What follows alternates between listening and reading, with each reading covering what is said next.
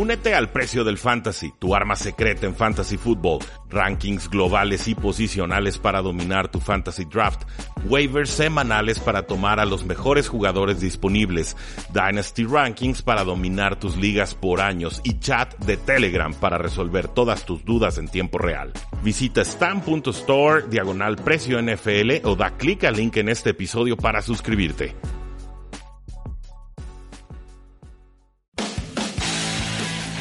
Tres y fuera, donde la NFL no termina y nosotros tampoco. Rudy Jacinto y Oscar Huerta analizan todo lo que sucede dentro y fuera del terreno de juego. Previas, resúmenes, apuestas, fantasy fútbol y mucho más. Comenzamos.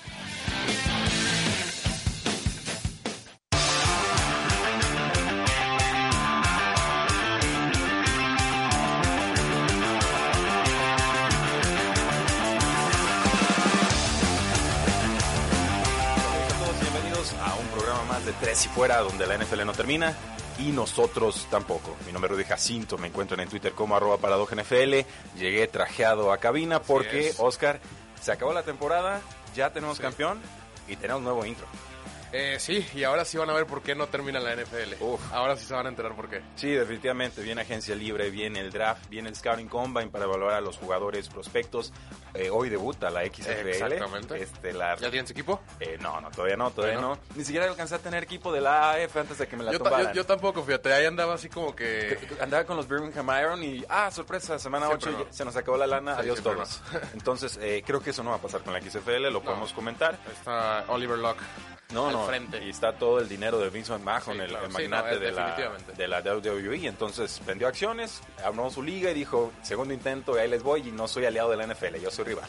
No, y, y me parece que ahora viene un poquito más más como anárquico sí. eh, Vince McMahon y creo que eso le puede funcionar a su favor. Sí, sí, cambios de reglas, hay muchas cosas. La verdad Sí. hicimos un, un podcast como de 30 a 35 minutos, ahí está en Tres y Fuera, lo encuentran en Apple, lo encuentran en Spotify, en ebooks, donde ustedes gusten y manden. Ahí explicamos todo, los cambios de regla, los jugadores destacados. Hay coaches eh, bastante importantes, ¿eh? de los Sí. fundadores del Air Raid, de estos de ábranse cuatro o cinco Sí, receptores Y, y sálvese quien pueda. Sí, luego vamos a ver a Mike Leach por ahí. Sí, Hal Moon, o sea, eh, eh, y hay, hay nombres que me, me sorprendieron. No, y hay varios jugadores que, que también resaltan todavía, o sea, no, no está tan perdido como la, la otra liga que teníamos. Eh, sí veías un poco deficiente, ya se parecía, no me atrevería ni siquiera a llamarlo segunda división. O sea, sí se, veía, Colegial. sí se veía muy, muy inferior a la colegial todavía de esa liga. Y esta todavía empieza a haber jugadores, de, hecho por ahí vi hasta el, hasta el pateador, Marquette King, que estaba en los Sí, Raiders. hace nada. O sea, hay jugadores interesantes. Ahí está, pues bueno, atentos todos, empieza la XFL, pero Oscar, el Pablo quiere saber tu opinión Sí, del Super claro, Bowl. Yo ya di claro. la mía, ya di dos, tres episodios en el podcast.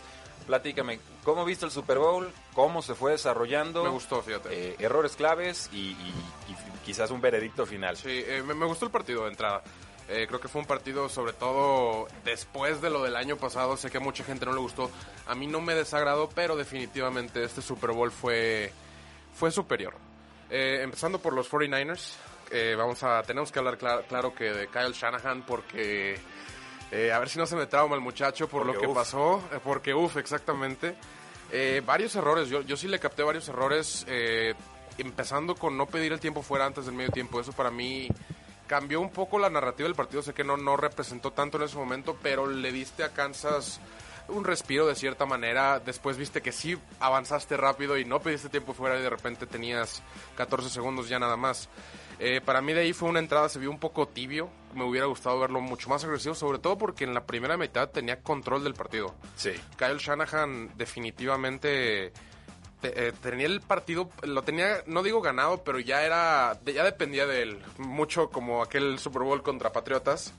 Eh, para los que no sepan y que no recuerden, Kyle Shanahan fue aquel ¿Quién no- famosísimo quién- Oscar, coach. ¿quién, quién no sabe, Eh. quién no recuerda el 28 a 3 de Sí, bueno, Patriotas los que no sabían, el Kyle Shanahan era el coordinador ofensivo. Él fue muy, muy responsable de cierta manera eh, por aquel, aquel, aquella remontada legendaria de Tom Brady.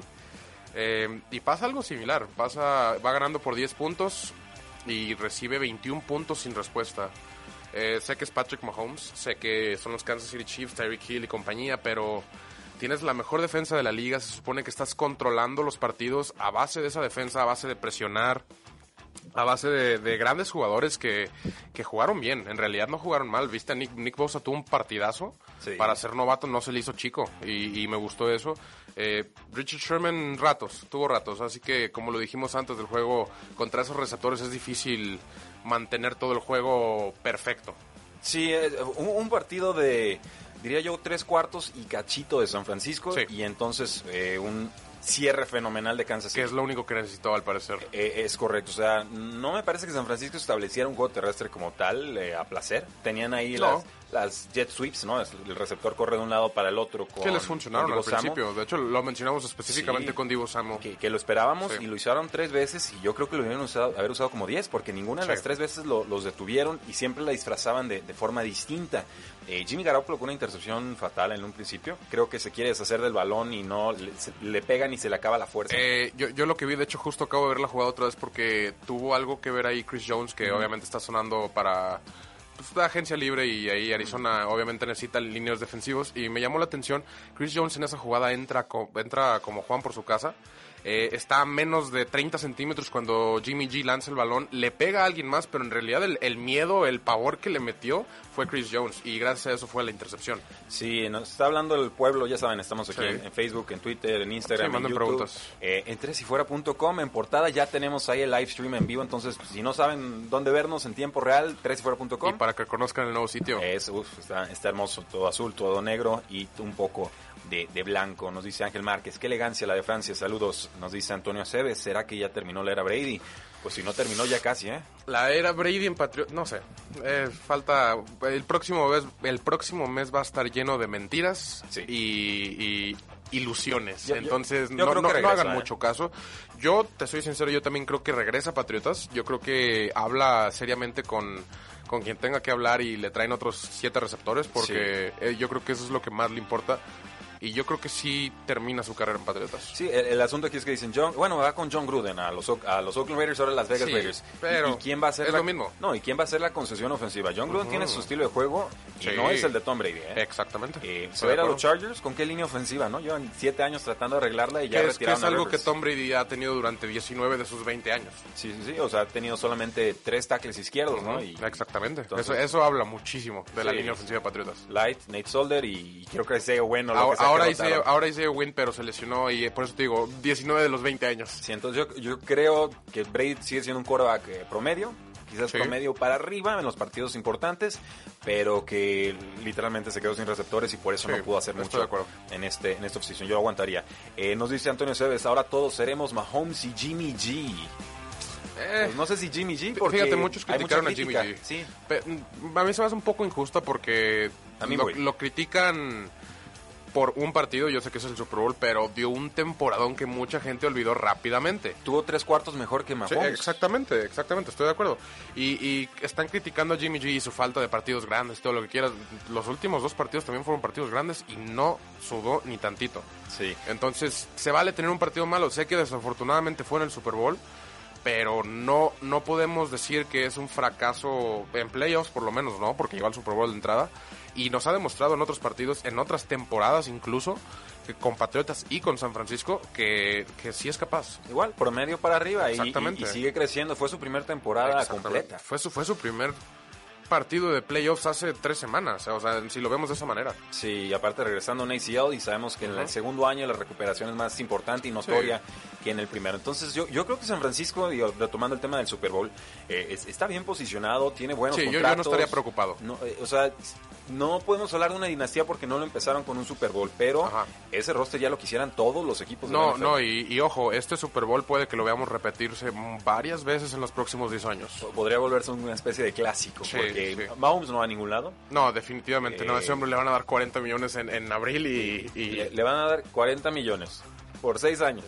Todos garantizados con acciones de la. sí, casi, casi atado a, la escalatoria del, del cap salary y, todo. Y, con, el, y, con, el, dueño entregándole café todas las mañanas, yo creo. O sea, olvídate. Va, a ser un contratazo, pero ojo, eh, porque también viene el nuevo CBA, el nuevo acuerdo colectivo. Que, que también ahí eh, valdría la pena hablar de eso pronto porque buscan quitar el franchise tag, buscan varias cosas ahí los jugadores que yo sé que va a ser difícil, pero creo que sí valdría la pena tocar el tema porque ya está llegando a un punto abusivo el franchise tag. Eh, sí, y traigo por ahí de propina un, un, tema, igual lo metemos ahorita en lugar de, al final. Los dueños quieren 17 partidos. Eh, no, querían 18. querían 18. Quieren 17 para subir a 18. yo lo, tengo claro. lo descartaron, descartaron los 18 definitivamente. Y lo que yo leí es que están considerando quitar dos semanas de pretemporada para meter un partido más. Eh, bueno. Que no está mal. Yo sé que pretemporada de todos modos nadie la ve, no, no, no pero Oscar, estamos hablando de la integridad de los jugadores. Exactamente, es, a lo que voy. 6% más de oportunidad de lastimarse porque es un 6% más de, Estoy totalmente de acuerdo. No, obviamente nos refleja al, salario y todo ese tipo de cosas, pero a mí, a mí no me agrada la idea. Yo creo que de por sí llegan a la semana 15, 16, llegan justos y en playoffs muchos equipos ya llegan muertos. Y la realidad es que no aguantan otro partido, otros dos mucho menos. Y pues deberíamos entender también que parte del show es también parte de la salud de los jugadores y prefiero yo que nos den un buen show a que de repente tengamos un equipo con su tercer coreback en, en playoffs ah, llegó a dar pena. Sí, y Leo se habla de, bueno... Y, lo digo por experiencia. Sí, claro, ¿no? Y, dicen, bueno, puedes quizás ponerle un límite a cuántos juegos puede jugar un jugador pero ahí, ya te, regular. ahí ya te limitas a, a, hacer tu estrategia de que no, lo voy a sacar aquí contra estos. Es un caos. Imagínate Tom Brady contra los Denver Broncos y dice, no, pues que te quiero usar contra los Kansas City Chiefs en dos semanas, entonces te tengo que sentar. ¿Y, tú qué crees que va a decir Tom Brady? No, que va a decir el que compró el boleto. Ajá, aparte, exactamente. No, no, no, no, se me hace para, para, nada viable. Pero Estoy de acuerdo contigo. Son las clases de negociaciones que se están realizando, no se ha filtrado mucha información, pero va a existir no, me, me sorprende de eso, sí. que, que no hemos sabido absolutamente nada del CBA. Tiene que salir esto Sí. O sea, ya no, se es, es este año, es este año, es la década. Y eso va a redefinir cómo funcionan los contratos y, por ende cómo se va a negociar el de Patrick Mahomes y por ende cómo se va a negociar el de Deshaun Watson y por ende cómo se va a negociar el de Ryan Tannehill y ahí el efecto de cascada. Eh, va a estar divertidísimo, en serio, la NFL no termina y nosotros tampoco. Sí, no, este, este, año específicamente va a estar más interesante. Sí, tremendo. Nos dice Bob Sands, el pase largo de Mahomes a Tariq Hill rompe el partido y sí, cambio de momentum en ese, eh, en ese instante, pero pues vamos comentándolo después de la pausa. Ok, regresamos.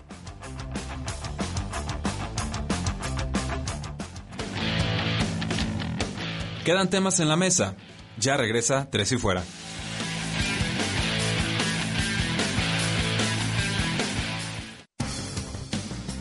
Son las 11 con 14 minutos.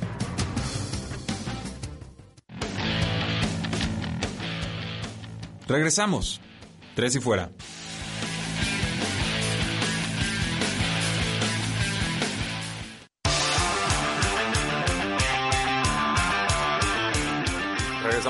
Fuera, yo soy Rudy Jacinto, me acompaña Oscar Huerta, este es el segundo bloque del programa donde la NFL no termina y nosotros tampoco. Oscar, ¿querías hacer más comentarios sobre el eh, Super Bowl? solo uno, eh, porque mencionaron el pase largo de Mahomes. Yo quiero mencionar algo del pase largo de Jimmy G.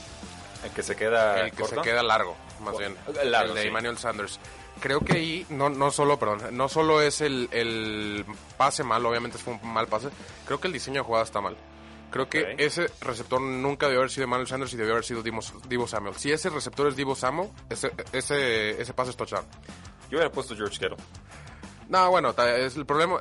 Ahí, ahí te juegas un jump ball y un balón dividido que probablemente gane George Kittle, sí. Pero dada, dada el diseño de jugada, que era base de velocidad, y el chiste era dejar al safety y al corner atrás, Divo Samuel los deja muchísimo más atrás que Emmanuel Sanders. Sí, el, diseño de jugada es bueno. El, asunto aquí es bueno. El momento en que la ejecutas, que no me molesta arriesgar así porque los agarró por sorpresa. Sí, no, es que, no, iba a ser touchdown. la, realidad es la jugada estaba ahí, pero sí salen también de su estilo. O sea, Jimmy G sí en pases intermedios ha estado funcionando y, eh, cuando digo intermedios es entre los hashes, ¿no? No, no, en las bandas. Pero el pase profundo así con el, receptor haciéndole el stack al, cornerback, quitándole la trayectoria de ruta y que tiene que quedar como canasta perfecta, eh, no es su estilo de juego. No, nunca lo ha sido. Sí, entonces... esos pasos que Russell Wilson es muy bueno para, para ándale. Sí, un Russell Wilson, un Patrick Mahomes, un, Aaron Rodgers en Ave María. De repente, sí. Eh, cosas por el estilo. O sea, Jimmy G en realidad no, no creo ni siquiera que ese sea su... su que, ahí es donde hablamos de que Shanahan empezó a tomar una narrativa diferente a lo que yo creo que tenía planeado. Sí, o sea, el, el Super Bowl se jugó como los 49ers querían, menos el último instante del partido. Y, eso termina siendo suficiente porque Mahomes es mucho Mahomes, porque Kittle es mucho Kittle, porque Terry Hill es mucho Terry Hill y porque Andy Reid por fin tiene su anillo de Super Bowl. Nos dice Antonio Cebes y Dak se quedará en Dallas. Sí. Sí, sí, de hecho ya, ya ahí este, ya empezaron las negociaciones a calentarse, ya se supone que ya están llegando a un acuerdo. No sé exactamente de qué cantidad estamos hablando, dudo mucho que, que se acerque a los 40 que quería, que quería Dak. Creo que Dallas le ofreció 33, me imagino que van a encontrarse por ahí en 36, 37. Eh, más bien sería ver qué tan garantizado está, porque No. yo creo que eso es lo que va a perseguir y, Dak. y- Dak ya dijo, si no me pagan, yo no entreno, ¿eh? Háganle No, como sí. quieran. Y no, no me agrada eso, obviamente a mí- nunca he sido yo fan de los jugadores que, que pues, no juegan lo que tienen que jugar. Yo, yo sí te voy a decir por qué, ahí lo estaba pensando. Porque Dak Prescott ha sido el mayor Sí, no, descuento hay- hay casos que como sí. novato de, por lo menos de esta década. Bueno, y, lo- y Patrick Dallas, Mahomes, aunque, aunque fue primera ronda, es un descuentazo. bueno, sí, pero, pero Ya Dak, te dio un Super Bowl. Dak Prescott le es un contrato de cuarta ronda, o sea, le estás pagando No, bueno, menos ver, de 2 yo- millones. Sí, pero yo anuales. prefiero pagarle 7 No, no, millones yo- que le pagas a Patrick yo- Mahomes. Yo, yo también, pero, Y- pero es más lana. O sea, Sí, la primera ronda siempre es más lana. No, yo sé, yo estoy de acuerdo, pero sí, yo, yo le voy más al contrato de Patrick Mahomes porque ya te dio el Super Bowl. Ahor- Este, y, claro. Lamar, y Lamar Jackson pronto podría convertirse en, en eso. No, el pueblo me dice que la que Lamar Jackson no sabe pasar. No, ya, ya, ya, ya. Más bien, ah, quiero ver cuál, a ver cuál, ahora cuál va a ser para la próxima temporada el... No sabe jugar juegos grandes. Ándale, Ah, há- hágame- Algo así va a salir. Hágame usted el favor. Sí, número no. uno en pase de touchdowns, Sí, con- no. siendo el número 26 No, y- en volumen de y- pase. Y ciertos pases que tú veías a la Patrick Mahomes, a la Brett Favre, que tú decías, Wow. este muchacho sí sabe lanzar el balón. Y O sea, tiene talento. Compara para con el año 1 y es una progresión Sí, brutal. sí, sí, sí. Así que se vale que del año 1 al año 2, obviamente vienes de colegial, es un cambio de nivel tremendo. Y, y se enfocaron obviamente en Lamar Jackson por las cualidades físicas eh, que tiene terrestres y demás. Pero les puedo decir muchísimos corebacks que después fueron muy, muy grandes. Que tuvieron peor temporada por aire Todos. que Lamar Jackson. Casi todos. En la primera, en la primera. Sí. Peyton Manning lanzó más de 20 intercepciones en su primera temporada y ahorita es el segundo o tercero mejor de la historia. Ya me los imagino a- en, la, Entonces, en la era moderna bateando Entonces Peyton a lo que voy, no, no puedes tachar un coreback después de una temporada y mucho menos después de su primera temporada. Sobre todo si te produjo. Así es sencillo. Y, y sí les produjo en realidad. Muchísimo, por aire y por tierra. Nos dice Bob Sanz, un juego más y dos semanas de bye week. Es una opción, es una opción, nada más hay que ver si los jugadores quieren ese partido extra o, o qué consiguen a cambio. ¿no? Porque no sé qué más Mm. Sí, pueden ofrecer los jugadores. obvia- obviamente tienen que conseguir algo a cambio, no, no, no va a ser gratis, pero, pero no es mala idea. No es mala idea agregar un bye week. Es, la- es de las que más me gusta y quizás Sí. los los regresas en un Thursday Night Football, ¿no? Entonces ya puede ser mejor sí. espectáculo ese, partido. Nos dice Bob Sanz también, me cayó mal la forma en que Reed contestó las preguntas de John Sutcliffe de manera cortante después del partido. No me enteré. Eh, ni yo, pero te voy a ser sincero, acabas de ganar el Super Bowl, no le va a hacer caso a nadie. Sea Sutcliffe, sea... O sea, yo también vi cuando Sutcliffe quiso entrevistar, creo que a Damian Williams o alguien, eh, obviamente Patrick Mahomes no, no se les iba a acercar, pero e- es, normal. No, no crean que lo, lo hacen por, por mala onda, ni nada. Yo, yo de verdad lo esperaría que están emocionados. Lo que quieren es, es ir al trofeo, ir a la fiesta, ir a... No quieren dar entrevistas. Eh, no creo que haya sido la intención de Reed ser grosero. No. La verdad, no, no es ese tipo de persona. muy abierto con Ajá, no, no es ese tipo de persona y, y exactamente como dices, es abierto, bromea y todo. Eh, no, no, no creo que haya sido Bueno. De ese estilo. Ahí queda el apunte. Gilberto Martínez H. Saludos, Rudy. Como siempre, buen programa. Muchas gracias. Nos dice eh, Diego Martínez, sigue doliendo como el primer día y creo que es fan de San Francisco. y creo que él nos está Sí. pidiendo a Nick Bosa desde la pretemporada Sí, pasada. Sí, sí, de- de- tuve una, una, sentí una conversación más personal con él porque éramos el pico 1 y 2. Sí. Y, y déjame decirte, bueno, ya sabes lo que es perder un Super Bowl más reciente que yo, pero pues la vida sigue. Sí, nos dice Antonio Cebes, algún día se, se inducirá a Drew Pearson al Salón de la Fama, es mi héroe.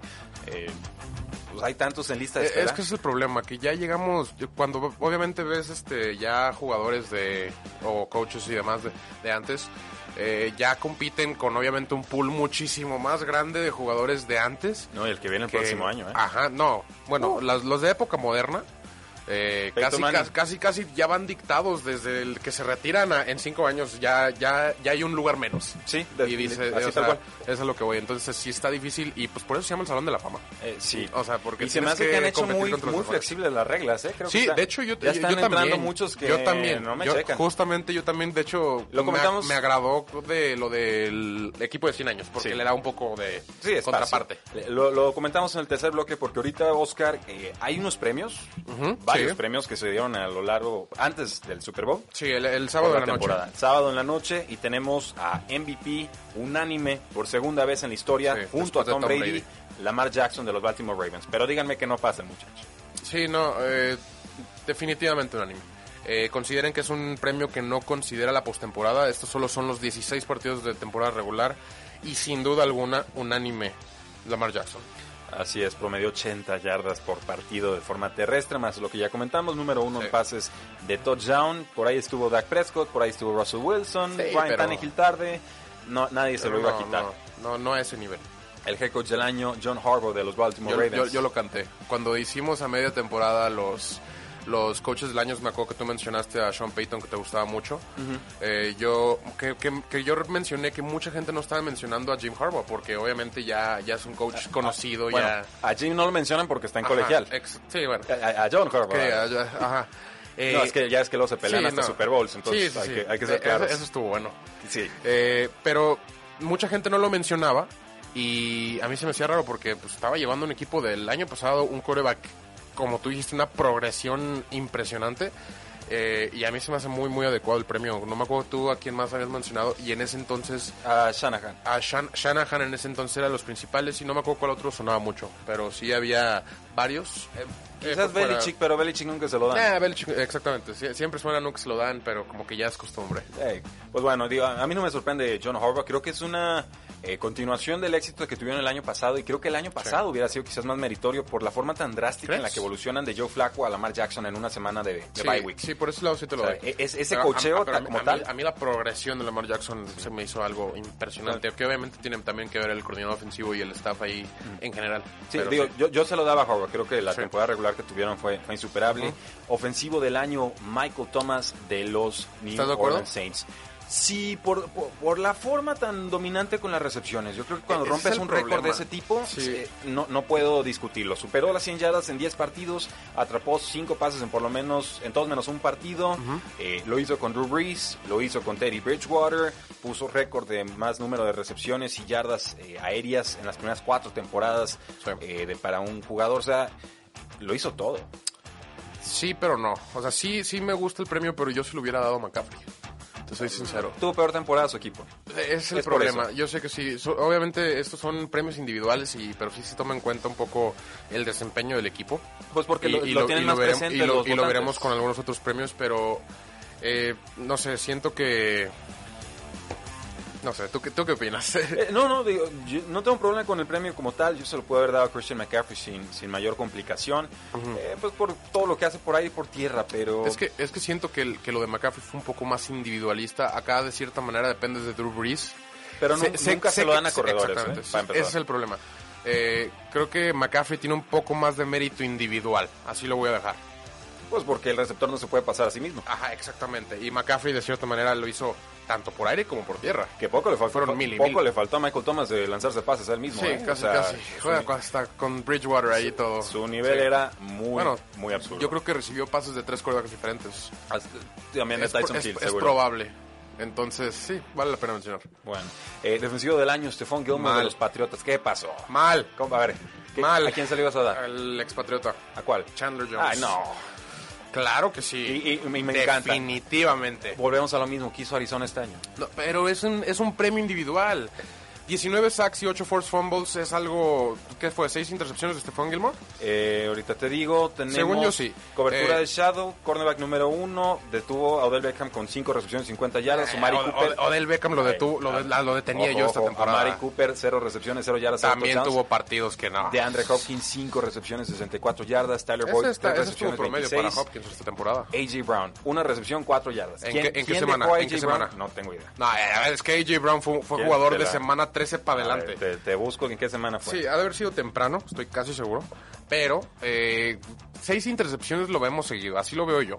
Eh, Pero no fueron por las intercepciones. Es porque Pe- pero fue su- es, es lo, fue es lo su- más fue parecido que hay a Gerald. Reeves ahorita. Fue su estadística para... O sea, Chandler Jones es lo más parecido que hay a Michael Strahan ahorita. O sea, si esas vamos. Ah. Sí, está, estuvo a tres sacks. Eh, yo creo la, que... la temporada de Chandler Jones la ha hecho dos, tres, cuatro veces. Se lo habías dado ¿Quién? a, ¿Chandler Jones? a, a- a ese nivel de doble sacks y... No, de a ver, pero cuando, no, a ese nivel de sacks no. Cuando alguien lo ha hecho que es comparable, que es JJ Watt, se lo dieron. A eso voy. Y, y en esas Hace mismas... te- no, investigué. Investigué. A ver, a ver. Y en esas mismas temporadas ha habido secundarios, no, no, no necesariamente corners, porque sí ha habido varios safeties, que tuvieron estadísticas muy similares a las de Stephon Gilmore y lo ganó JJ Watt. También el nombre pesa. Yo, También yo- el nombre pesa. yo creo que acá no es por estadística. Yo creo que es por dominio. Porque fue dominante excepto en la última No, semana contra Devante tres, Parker. sac- tres, cuatro sacks a Russell Wilson. No sé qué dice dominio más que eso. Ah, bueno. A Russell Wilson. A Russell Wilson, sí, Sí, por sí, supuesto. a Russell Wilson. El premio se lo puedes dar a Nick Bosa y yo no hubiera rechistado, ¿eh? No, ya, ya, no, eso sí no. No, prefiero que se lo hubieran dado a Shaquille Barrett, el de Tampa. No. Bueno, tuvo, Volvemos tuvo lo mismo. 18 sacks. Yo sé que, eh, pero es que si viéndolo de un, de un aspecto de premio individual, no te debe de importar si se fueron 0 y Al- 16. Si al- tuvo 27 sacks, lo merece. Al- algún día, Oscar, vamos a platicar sobre presión versus sacks. No, yo sé, no, estoy, estoy totalmente los de acuerdo. son, son muy volátiles, la No, presión es la que cuenta y no digo que Chandler No, Jones no la y, genere. y- y podemos ver las estadísticas de, de quarterback pressures y todo ese tipo de cosas y está ahí arriba, te lo prometo. Eh, pero me queda claro que, que sí, los premios, estos premios obviamente favorecen a las posiciones más importantes, una, y a los equipos más importantes. Bueno, pues ahí lo tienen. Yo no tengo problema con Stefan. Tú. No, no tengo problema, pero creo que lo merecía más Chandler Jones. Bueno, vamos a una pausa y regresamos a tres y fuera. No te vayas, ya regresa Tres y Fuera.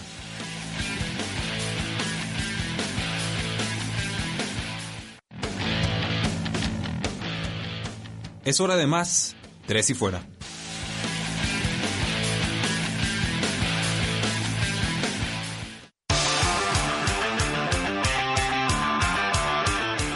Regresamos a Tres y Fuera, yo soy Rudy Jacinto, me acompaña Oscar Huerta. Oscar, estábamos platicando sobre los galardonados o los mejores jugadores de la temporada pasada según los eh, votantes periodistas.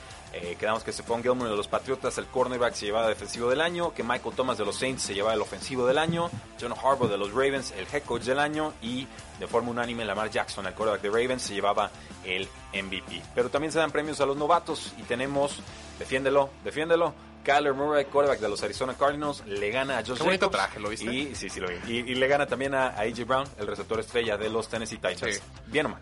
Eh, bien, eh, mucha gente criticó el de Kyler Murray y obviamente yo aquí como defensor internacional de la patria. Eh, De la patria cardenal. Sí, claro. Eh, Kyler Murray tuvo la mitad de las yardas terrestres de Josh Jacobs, por favor. O sea, no, no, de, de entrada ahí no compite. Eh, O sea, AJ la mitad de bueno lo que me estás diciendo. No, por tierra, imagínate. Y, y aparte tuvo Eh, tres. eso te y van a decir aparte los que tuvo están en contra. 4000 yardas por aire y 27 touchdowns totales. Perdón, hasta me. Adelante. Sí, sí, la emoción. Sí, me emocioné. Eh, AJ Brown tuvo como dos votos. Nomás jugó bien. O sea, no lo voy a decir nomás jugó bien, pero excelso. ¿Tardo? Creo que fue como hasta semana 12, 13 que empezó a, a ser parte de ese late playoff run de los Titans. Eh, estoy muy de acuerdo con el, el premio de Kyler. Creo que, como decía, favorece un poco a la posición de quarterback, no, no lo voy a negar. eh, porque no se mencionó ni siquiera tanto a Josh Jacobs, al final no estuvo tan cercano como pensábamos que iba a estar. Porque se lastimó. Sí, sí, sí, también eso afectó yo creo que un poco. Hubiera jugado los últimos tres partidos, Josh Jacobs lo hubiera ganado. Yo creo que hubiera estado más cerrado. Eh, creo que fueron 26.5 votos contra 14 de Josh Jacobs contra Kyler Murray. Yo creo que si hubiera estado un poco más entre los 17, 18, ambos. Si hubiera jugado estos últimos tres partidos, no te voy a negar, Josh Jacobs tuvo una muy buena temporada. Pero, si nos vamos al novato el año pasado, ¿quién lo ganó? Ofensivo. No me acuerdo. Baker Mayfield. Ah, sí. Josh Jacobs no tuvo la temporada que tuvo Saquon Barkley. Y Saquon Barkley no lo ganó. Sí. Josh Jacobs apenas tuvo la temporada que tuvo Nick Chubb. Nick Chubb ni siquiera estuvo mencionado el año pasado. Por error, pero sí. Eh, puede ser que por error, pero ni siquiera estuvo mencionado. Pero a lo que voy es que sí favorece a los corebacks y sí necesitas una temporada mucho más espectacular, sobre todo si eres corredor, para ganar ese premio. Bueno, yo, yo estoy de acuerdo, yo no tengo ningún problema con Kyler Murray aquí, 3.700. No, yo- yo contra los Raiders, eh, eh, 22 yardas, que- sí, sí, que- 20 que atacaron. touchdowns, eh, 544 yardas terrestres, otras 4 anotación por tierra. eh, de repente mejoró evadiendo la, la presión, en una segunda mitad un poco complicada, la línea ofensiva es de las más malas, pero también de las más baratas en toda la NFL, entonces hay que invertirle Sí. ahí y, y creo que cumplió, o sea, lo que se esperaba y, y hasta Sí. lo, lo excedió. Entonces, Sí, bueno, y, y del defensivo, pues no. Ni no cosa. Sí, sí, no. ¿Qué, qué digo? Te- bueno, Estamos hablando de, también de los, defensivo. los- los de- Raiders también querían a su muchacho, su pass rusher. Sí, pero no. No, no, no. Yo creo que el que podía haberle competido era Josh Allen. El de Jacksonville, Jacksonville. tuvo una muy buena temporada, pero ni siquiera, o sea, sí, sí tuvo una muy buena temporada, pero Nick Bosa fue algo digno de, de jugador defensivo del año, ni siquiera novato. Entonces, definitivamente lo merecía totalmente. ¿Quieres un dato irreal? Dámelo. Nick Bosa es el tercer jugador de Ohio State en los últimos cuatro Sí, años sí en ganar Ya lo el vi, novato sí defensivo del año. eso, eso es impresionante y ojo. ¿Qué les dan de comer? No, no, no, ojo. Va a haber un cuarto el próximo año. O sea, Yo creo que sí. Si, Eh, si las lesiones Yo, respetan, no- yo no creo que alguien le gane a ese hombre Chase Young. eh, a Chase Young, a lo mejor Derek Brown, que es un defensive tackle, pero, pero ojo, porque el próximo año yo creo que también puede ser de Ohio State el, el jugador defensivo, el novato defensivo del año. el mejor pass rusher en los últimos cinco años. Sí, es mejor que Bosa. Eh, para que se den una idea de lo que estamos hablando, yo creo que es mejor que Bosa, que ambos Bosa. Y por ahí lo ponen arriba algunos de Miles Garrett. Entonces creo que sí vale la pena. Véanlo, ve- búsquenlo en YouTube porque sí, sí da miedo el hombre. Sí, no Sí, parece que es tiene peligroso. 21 años. Es un hombre malo. sí, malo, malo. El quarterback de los Titans, Ryan Tannehill, fue nombrado el Comeback Player of the Year, o el jugador Totalmente regreso del año. ¿A quién más se le pudo haber dado? No, no- Mm. no me viene alguien a la, a la mente. Kareem Hunt, pero ni no, siquiera. no vas a recompensar que Sí, a una aparte, mujer. aparte, este, estoy pensando quién regresó de lesión o de alguna algo. No, no se me viene nada a la mente. No, a mí la tampoco. verdad. eh, Ryan Fitzpatrick. En una de esas. To- todos los años yo creo Sí. que podría ser candidato ese el, hombre. el mejor quarterback en la Sí. FC este. Sí, sí. Definitiv- Tuvo mejor temporada que Brady. ¿eh? Sí, sí, yo creo que sí. Sí, yo estadísticamente hablando, por lo Sí, menos. estoy, de hecho estaba pensando en los otros dos, pero sí, sí, sí me atrevo a, a decir que sí. Sí, no, no se lo vamos a dar a Josh Allen. No, sí, no. Bueno, el coordinador del año, Greg Roman de los Ravens, va muy en la, de la mano Sí. de Lamar Jackson Sí, y lo de. John Harbaugh. Eh, la apuesta de Ravens decisiva en pretemporada. Quitaron a su coordinador ofensivo, pusieron a Greg Roman, que había trabajado con Colin Kaepernick, que había trabajado con Terrell Taylor, que había tenido buenas temporadas con ellos. Con Michael Vick, creo también, También con. Michael Sí, Vick. Que, que es lo, que es lo más importante, O sea, creo que la relación más directa. Es- y, y qué importante cuando una franquicia tiene una decisión, Sí, hace una no, apuesta y, todas es las, todo va alineado a eso. Ni siquiera un cambio que tú digas exageradísimo. en Está- realidad fue, eh, fue interno. Fue interno y fue diseñado, fue, fue como hecho para. Fue como un sastre para Lamar Jackson. Sí, la verdad creo que, que estuvo que estuvo bastante bien, nos dice Diego Martínez. Vieron que Bosa estaba llorando desconsolado después del partido, ¿sí? Sí. Lo pusimos en el Facebook y Sí, no procesó bien la derrota. Sí, no, eh, obviamente sigue siendo un chavo de veintitantos años, veintidós creo que tiene. Pues obviamente un juego así de, de grande y perderlo de esa manera que ibas ganando, sí te va a afectar. Eh, nos No a Diego. Martínez también. Jimmy regresó de ACL y tiene toda la razón, ¿eh? Sí, yo sé. Jimmy Garoppolo no, pudo haber sido Ah, sí, Comeback cierto. Player of the Year. Tuvo mejor Sí, año que Tannehill. sí, bueno, el, cierto, el. San Francisco tuvo mejor año que Titans. Sí, es, es mejor cierto. La, cosa es que ahí Tannehill eh, hubo esta temporada un, una narrativa de, Un de movimiento. todos los jugadores contra Adam Gaze. eh, que creo que eso le ayudó un poco a Ryan Tannehill porque no, no fue solo Tannehill, fue Kenyan Drake, fue Davante Parker, fue, fueron varios que salieron de, de las manos de Adam Gaze y los que entraron a las manos de Adam Gaze eh, jugaron muy muy mal, entonces Sí. ese hombre deberían de, de quitarle la licencia de, de todo en la NFL.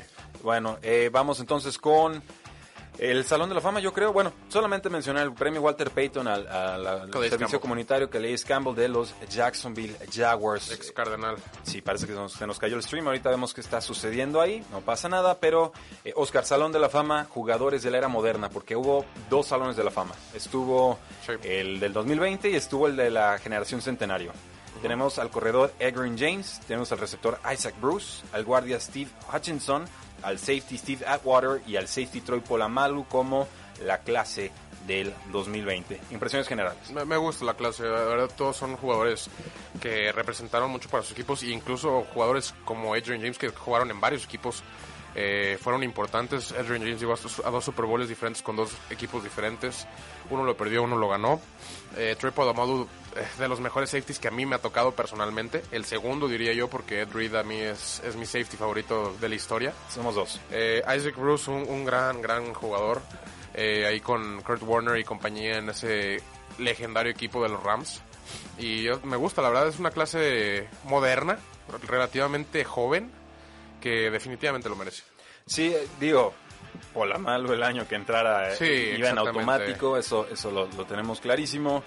Eh, me parece que queda un tanto débil la, la generación esta vez, ¿no? O sea, comparado a otras clases, Sí. no es la más potente. Creo que, creo que no es, así como dices tú, no es la más potente, creo que sí es merecida. El problema es que las clases pasadas y las clases que vienen están, o sea, estamos hablando de, Red, de Ray Lewis, de Ed Reed, de, de jugadores que quizás son los mejores de la historia en su posición. Y próximamente, creo que en un año o dos, no recuerdo bien, eh, viene Peyton Manning. Eh, las próximas generaciones, obviamente, los retiros de Tom Brady, de Larry Fitzgerald, hay varios que, que incluso siguen o se acaban de retirar que definitivamente van a estar ahí. Y las clases que vienen van a estar muy, muy pesadas. Sí, Polamalu entra en su primera oportunidad al Salón de la Fama como el safety estrella de los Pittsburgh Steelers durante 12 temporadas, del 2003 al 2014. Eh, Edgar James tuvo más de 1.500 yardas por la vía terrestre en cuatro ocasiones distintas, 99, 2000, 2004 y 2005, además de que era muy bueno bloqueando y era un gran receptor para Peyton Manning y los Colts antes de terminar su carrera con... ¿Quién, perdón? Eh, Edgar James, ¿con quién terminó su carrera? Con los Cardenales, obviamente, es perdiendo un Super Bowl contra Troy Polamalu. eh, contra Detroit por la mano, así es. Historias engarzadas. Eh, Isaac Bruce, este receptor, tuvo 15.208 yardas aéreas en 16 temporadas. Eh, si hablamos del guardia Steve Hutchinson, pues fue el ancla de muchas eh, grandes líneas ofensivas, tanto en Seattle como en Minnesota, en sus 11 años de carrera. Y con Steve Atwater, que llevaba ya rato tratando Sí. de entrar. Sí. Eh, hablamos de uno de los es, más es un ejemplo de lo que hablamos, que a veces te tocan unas clases que tienes que esperar una débil para entrar, porque si no... Este es el Salón de la Fama. Pero este era de los últimos grandes safeties castigadores, eh, de los que ya no pueden sí, existir. Sí, sí, que a la Cam Chancellor, pero incluso más, Más agresivo. más agresivos. Ajá. Ma- súbele a Ronnie Lott. Ándale, ejemplo. Yo Yo, digo Cam Chancellor para que recientemente se, se acuerden de algo que pega duro. Ya está, pues con los Broncos 11 temporadas de 1989 a 1999. Y entonces también llegamos a esta clase del centenario Oscar en conmemoración a la temporada NFL 100, pues eh, un comité de votación especial con Belichick y con toda una serie de, de personajes Sí. que normalmente no votan, pero se ponen a discutir como buenos historiadores. Y ¿La viste? una- eh, vi algunos de los episodios cuando discutían. Estuvieron buenos, la verdad. Me, Me gustó. me gustó. me gustó el formato que hicieron, la manera de presentarlo. Cuando le sacan plática a Belichick, Eh, da eh, cátedra, es, ¿eh? es- impresionante, sí, sí, sí. No, incluso hay varias historias que cuentan ciertos jugadores.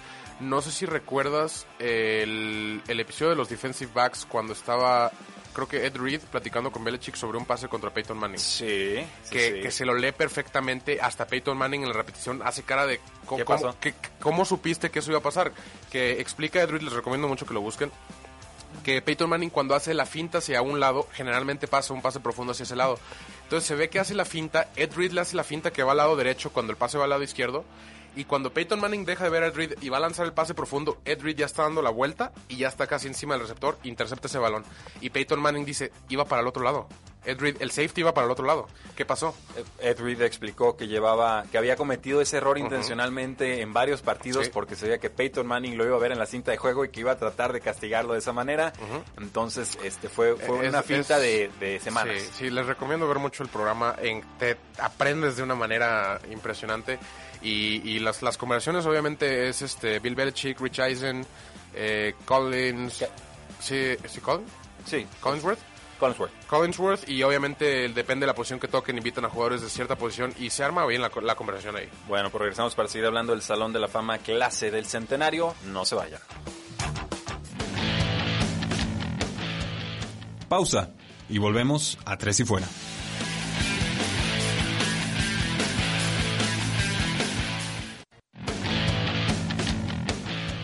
Inicia el último cuarto. Tres y Fuera.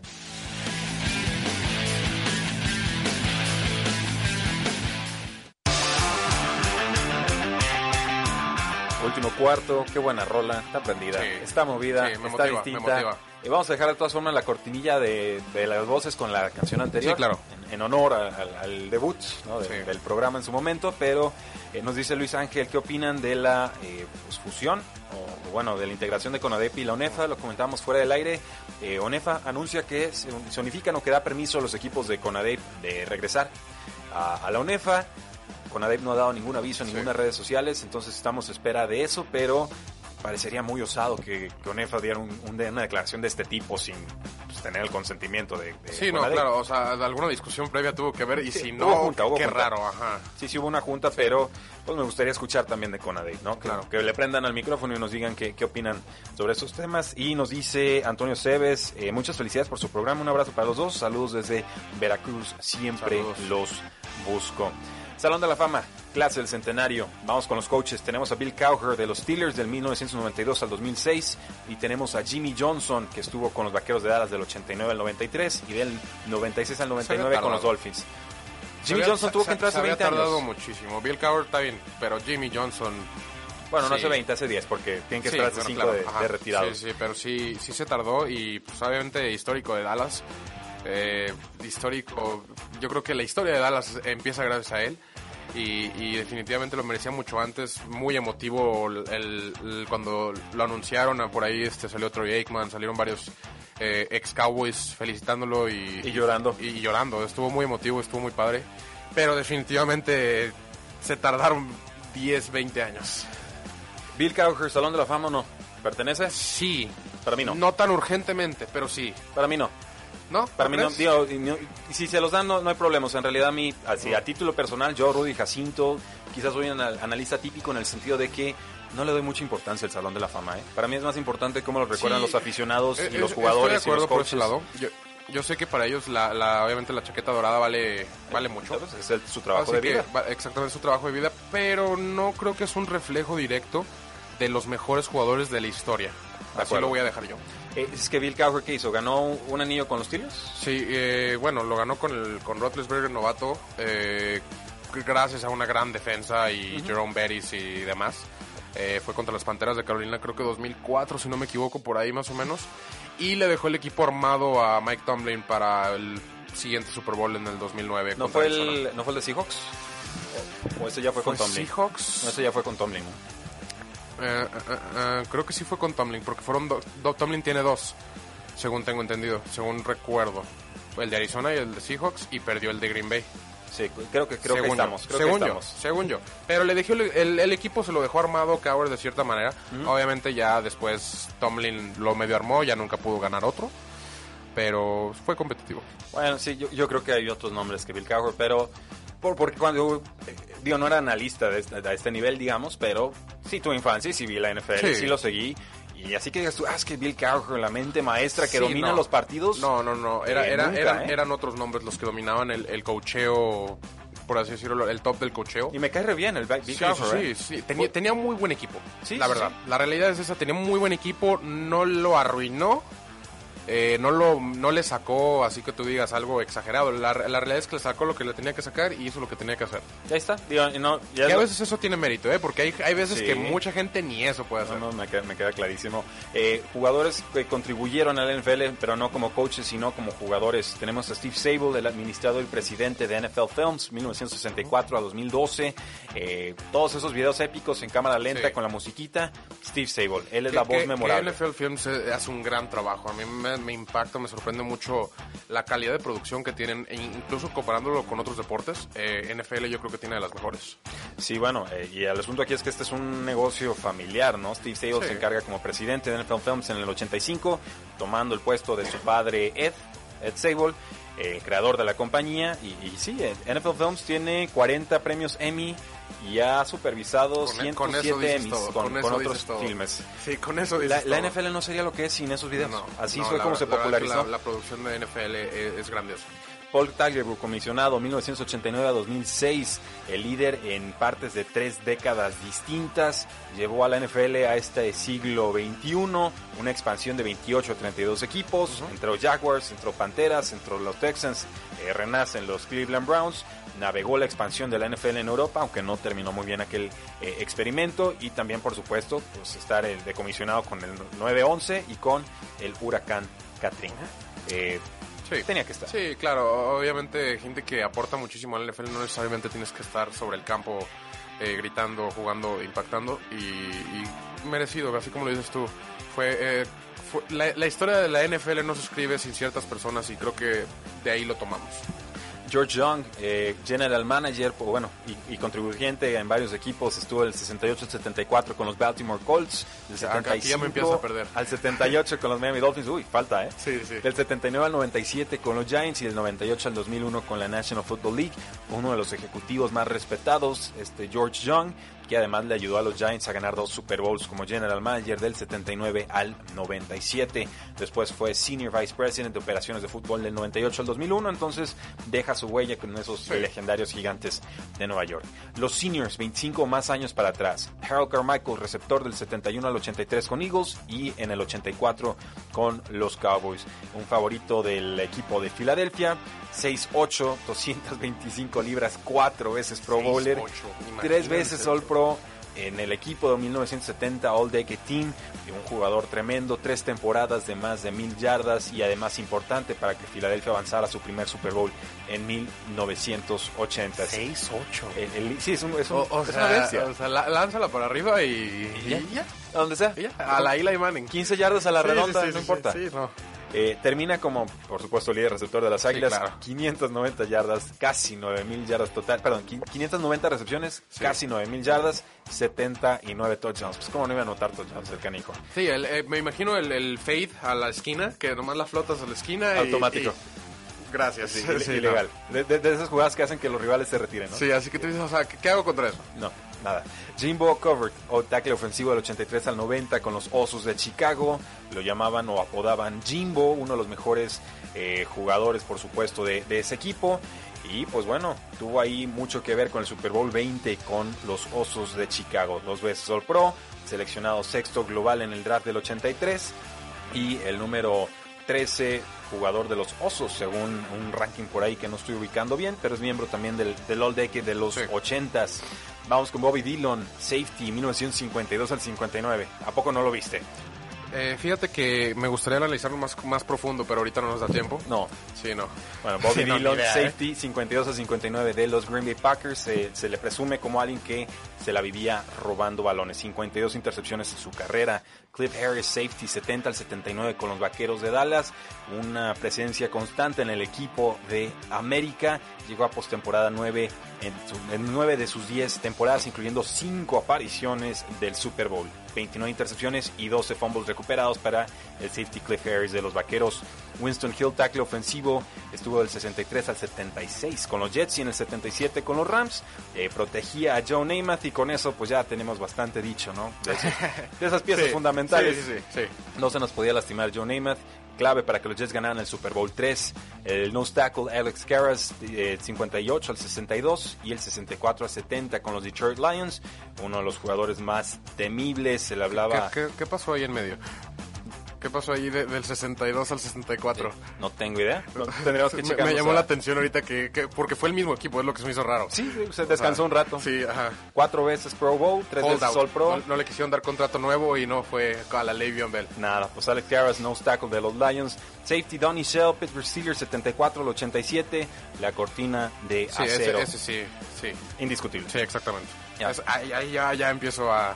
Cinco Pro ubicar. Bowls, 51 intercepciones nada más. Duke Este Slater, que sigue. tackle ofensivo 1922. No, ¿de qué equipo? Milwaukee Badgers. Y de 1922 a Bueno, 25. más. Mi- Mis, mis, mis muchachos, sí. cuando quedaron campeones. Superfans todos de los Rock Island Independence y de 1926 al 31 de los Chicago Cardinals. De los Chicago Cardinals. Bueno, es el mismo equipo, es el mismo dueño. ¿Y ¿Sabes por qué entra, verdad? Porque, porque entra, ¿qué?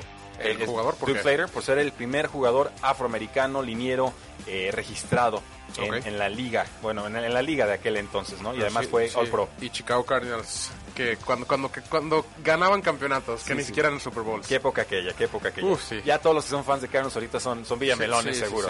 sí, se treparon después.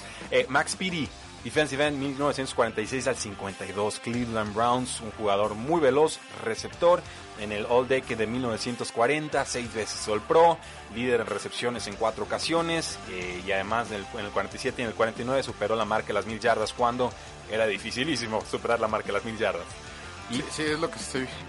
pues, sí. Nos queda uno, ¿eh? obviamente el, el fútbol americano antes era muchísimo más lento, no, no tan agresivo. Obviamente los físicos de ahora son muchísimo más Desarrollados. Eh, lo vamos a dejar desarrollados, ajá. Y Ed Sprinkle, Sí. defensive end y linebacker del 44 al 55 con los Osos de Chicago. Eh, un jugador que jugaba pegado a la línea, también alejado de la línea, muy agresivo. Ayudó a los Osos a ganar el campeonato de la NFL en 1946. Cuatro veces Mira, Pro ya, ya Bowler. había Pro Bowl. No, ya, ya vi. Sí, siempre ha habido, viendo, siempre ha habido. Y All Decade de 1940. Entonces, muchos nombres los dejamos así como apuntes. Si quieren repasarlos, va a quedar en el podcast para que los escuchen eh, con toda la calma del mundo. Pero así básicamente es como concluye la temporada NFL 100 esta, en esta campaña. Y así, pues básicamente nos despedimos de la campaña, Oscar.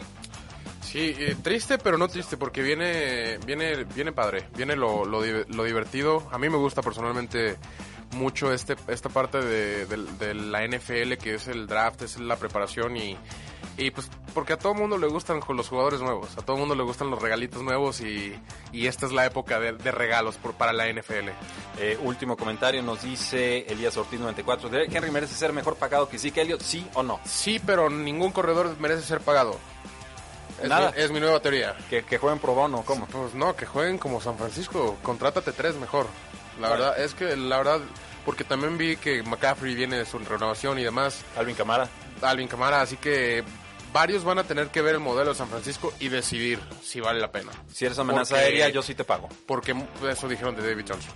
Eh, David Johnson tenía, pues no sé qué le pasó. Llegó a 900 yardas por aire y 1000 por tierra. Pues no, O le- sea, no renueves a alguien si tiene una rodilla artrítica, Sí, creo que más sería la elección. Más bien, bueno, en ese- sí, en- eso pasó hasta después, pero, pero eso es a lo que voy. Vale la pena evaluar eh, si de verdad merece. Bueno, pues muchas gracias por habernos escuchado. Esto fue Tres y Fuera, donde la NFL no termina y nosotros tampoco. No olvides seguirnos en tresyfuera.com y en todas nuestras redes sociales. Facebook, Twitter, Instagram, YouTube, Apple Podcasts y Spotify. Porque la NFL no termina y nosotros tampoco. Tres y fuera.